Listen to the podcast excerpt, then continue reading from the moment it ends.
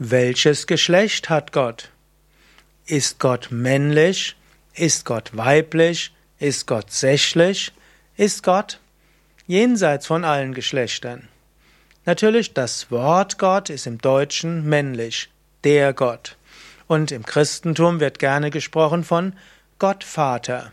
Und dann gibt's auch noch Gott Sohn und Gott Heiliger Geist. Die christliche Trinität erscheint ziemlich männlich. Das ist aber relativ außergewöhnlich. Zum Beispiel im alten Ägypten wurde Gott gerne als Trinität angesehen, nämlich äh, Isis, Osiris und Horus.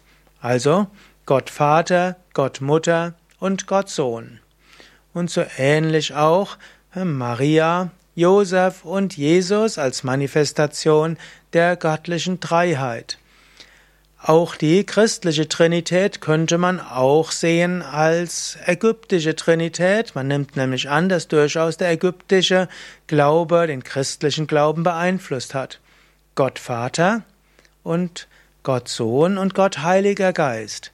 Der Heilige Geist könnte letztlich die göttliche Mutter gewesen sein im Urchristentum. Der Heilige Geist als eine weibliche Manifestation so ähnlich eben wie in der ägyptischen Mythologie. Und dann ist es Gott Vater, Gott Mutter, Heiliger Geist und Gott Kind. Ein Kind ist zunächst mal nicht so männlich und weiblich geprägt. Und so ist die Trinität männlich, weiblich und sächlich. In Indien kennen wir das bis heute. Dort wird Gott verehrt zum einen als Brahman, das Absolute, geschlechtslos, weder männlich noch weiblich. Das unendliche Prinzip überall.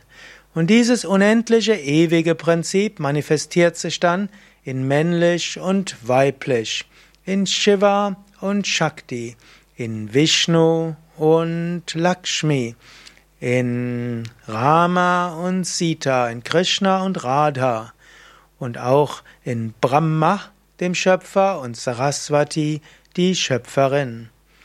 In Indien ist also immer zum einen gesagt, Gott ist jenseits aller Geschlechter und Gott ist dann eben auch sowohl männlich wie auch weiblich. In den meisten Fällen spreche ich deshalb auch eher von dem Göttlichen, das Göttliche. Und das Göttliche ist die kosmische Energie und die göttliche Mutter und die kosmische Intelligenz. Aber es ist auch Gott als der Schöpfer aller Dinge und es ist auch der, der hinter allen steht und so weiter. In diesem Sinne, Gott ist weder männlich noch weiblich, aber er ist sowohl männlich als auch weiblich. Gott ist im Inneren aller Wesen und Gott ist in der Natur. Gott ist transzendent, jenseits dessen, was wir uns vorstellen Gott können. Gott ist immanent in allem und manifestiert sich überall. Wenn du mehr wissen willst, zum Beispiel über die indische Göttinnen, dann kannst du schauen auf www.yoga-vidya.de und dann gib in das Suchfeld ein indische Göttinnen. Und dann erfährst du etwas mehr über die weiblichen Aspekte des Göttlichen, wie man sie sehen kann.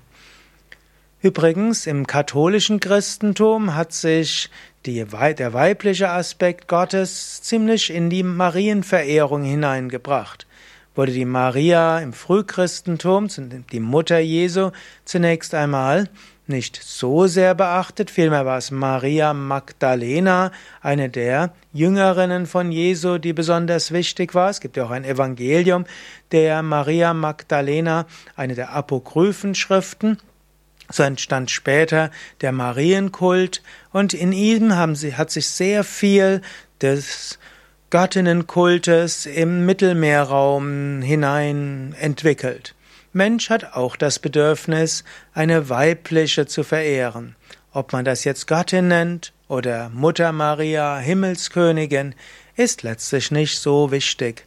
Denn was Gott Göttin ist, ist sowieso jenseits unseres Verständnisses. Wir wollen uns an einen göttlichen Vater wenden, wir wollen uns an eine göttliche Mutter wenden und wir wollen uns auch an ein abstraktes, übergeordnetes wenden, was jenseits von Dualität ist.